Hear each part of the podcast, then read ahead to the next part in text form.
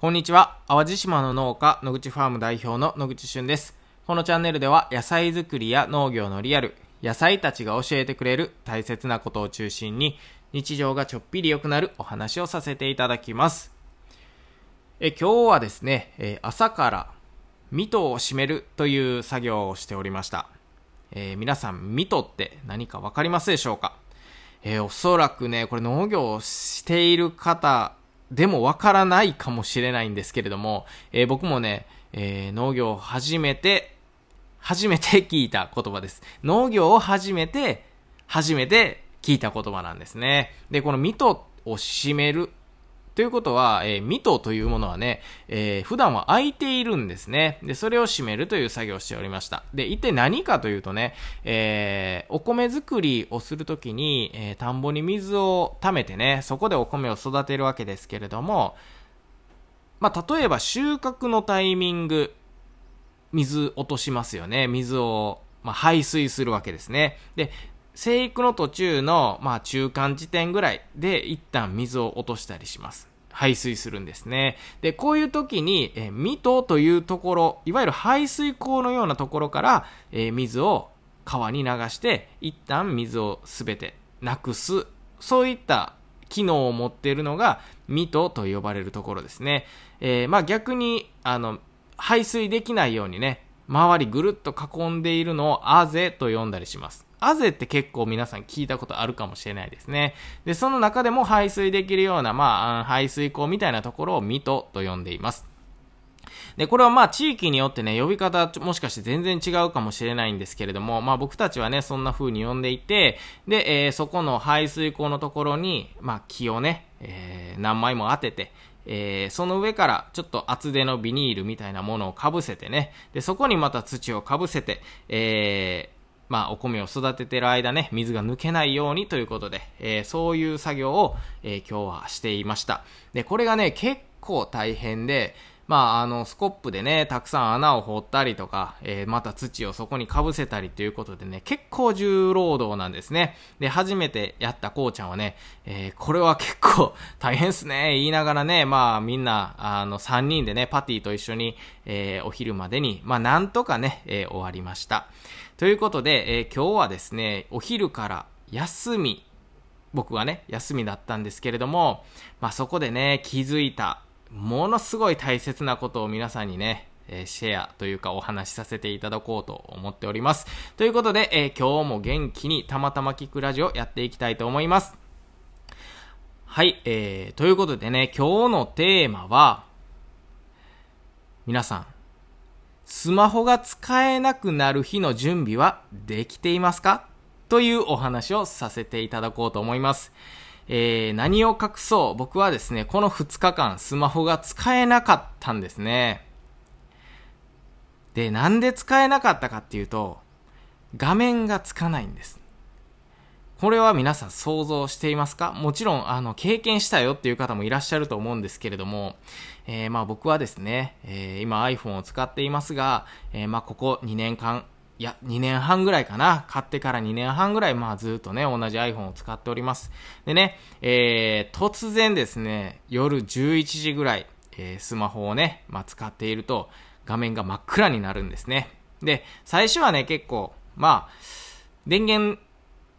切って、えー再起動したらなんとかなるやろうとね、思ってやってみたんですけれども、まあ、うんともすんともですよ。で、えーおやおやと。これは、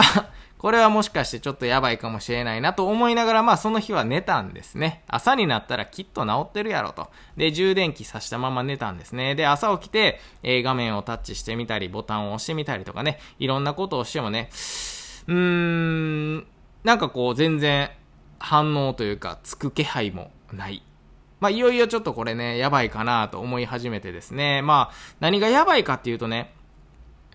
このままもし、この携帯がダメになった時にね、僕、新しい機種を買うことには一切、あの、抵抗はないんですが、えー今の機種にめちゃくちゃ愛着があるとかじゃなくて、このデータをどうしたらいいんやっていう話なんですよね。例えば、えー電話帳のデータ。ね、お仕事で使っているいろんなデータ。えー、例えば野菜の受注とか発注とかのね、そういったアプリもたくさん入っていたりとか。でね、えー、じゃあまたログインしたらいいやんと思ったんですけど、いや、そんなんね、ずっとこのスマホに2年間入れっぱなしで、しかもね、自動でログインするように設定しているので、それこそパスワードとか ID とかね、全部覚えてるかっていうと、ほとんど覚えてないんですよね。で、まあそういったことをいろいろ考えていると、いやー、これはもしかしてやばいかもしれないなと。でね、パソコンでいろいろ調べてみました。えー、iPhone 画面真っ暗とかね、iPhone 画面つかないえー、復旧とかね、いろんなワードを入れて調べてみてね。そしたら、意外とね、たくさん出てくるんですよ。こんな風に強制再起動っていうやり方がありますよとかね。えー、こんなアプリを使って、えー、修復できますよ。で、YouTube でもね、そういうなんかこう、ハウトゥー動画みたいなのも結構あったりして、で、あ、これは意外といけるんじゃないかなと思ってね、ちょっと片っ端からいろいろやってみたんですね。例えば iTunes、もう画面はつかないけど、実は電源が入っていることは確認できたんですよ。なんでかっていうとね、えー、奥さんの携帯を借りて僕に電話するとね、画面は真っ暗やのに、もう普通になってて、電話来てますよ っていうね、えー、iPhone は僕に教えてくれるわけですよね。なので電源入ってるんやなと。で、えー、ただ画面がついてないだけやと。だから、あの、結構、いけるんかなと思ってね、えー、パソコンでいろいろ調べて、その、えー、プラン1、プラン2、プラン3みたいな感じでね、いろいろやってみたんですね。で、まあ iTunes につないで、えー、なんかこう、反応せえへんかなとかね、いろいろやってみたんですけれども、どれもうまくいかないと。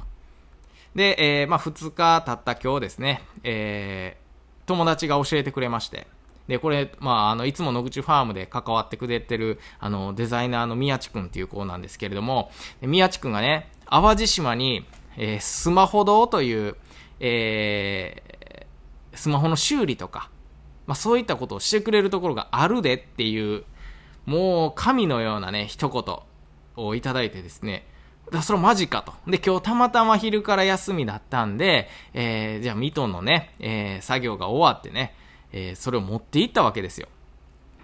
そうしましたら、えー、そこの、まあ、店主さんというか、えー、まあ、ご夫婦なのかな、二人であの、されてて、いや、ちょっとまあ、いろいろ見てみないとね、わからないんですけど、って言いながらもね、なんかこう、治る気配を感じさせてくれる安心感があるんですよね。で、えー、ちょっと画面も、ちょっと日々入ってますし、えー、これもしかして中が水に濡れてるとか、まあそういった場合は、あの、回復できない可能性もあるしとかね、いろんな説明を受けて、まあまあまあでもどっちみちね、えー、まあこのまま真っ暗のままもあれなんで、治るんやったら治してくださいということで頼んだらね、えー、30分ぐらい待ったのかな、えー、いろいろこう画面を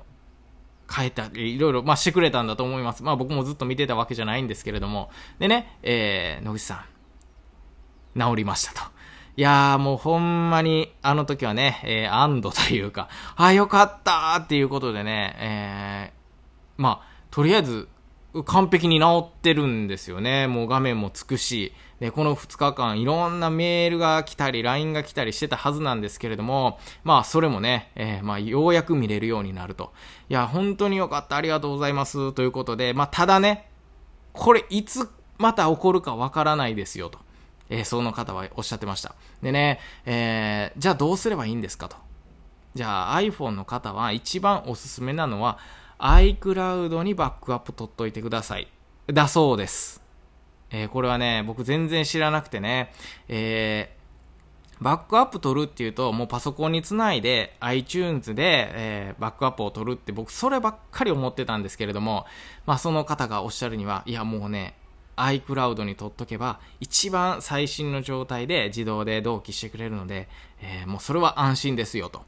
で、もうやり方をね、もう1から10までもうビシッと聞いてね、えー、もう今日は帰ったら絶対やるぞと思って、えー、もう帰ってきました。で、僕今何してるかっていうと、えー、音声配信を撮ってるわけですけれども、え、まあこの後ね、え、そのバックアップの取り方教えてもらったやつを忘れないうちにね、え、やっておこうと思います。え、ということでね、もうほんまに、まあたまたまね、今回奇跡、奇跡的なのかどうかわかんないですけど、いや、そう急にですよ。急に真っ暗になっていや何も使えらんやん。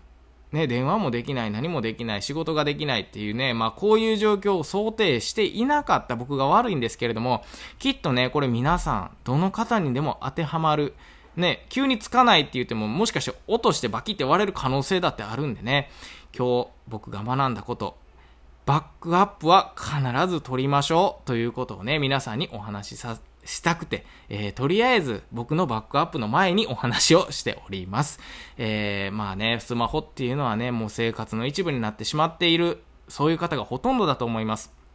で、えー、まあ、それがなければ仕事すらね、えー、ままならないみたいな方もたくさんいらっしゃると思います。まあ、そういった方はもちろんバックアップ取ってらっしゃると思うんですけれども、いやー、なんかね、やり方わからなくて、って言いながら放置されてる方も僕と同じようにね、えー、一定数おられるかなと思いますので、えー、ぜひ、この放送を聞いた方、今すぐバックアップを取ってください。そして、わからなければ放置するんじゃなくて、まあ、調べるなりね、わかりそうな人に聞いてでも、バックアップをお勧めいたします。急に画面がつかなくなることがあります。ということで、えー、最後まで聞いてくださりありがとうございました。また次回お会いしましょう。バイバイ。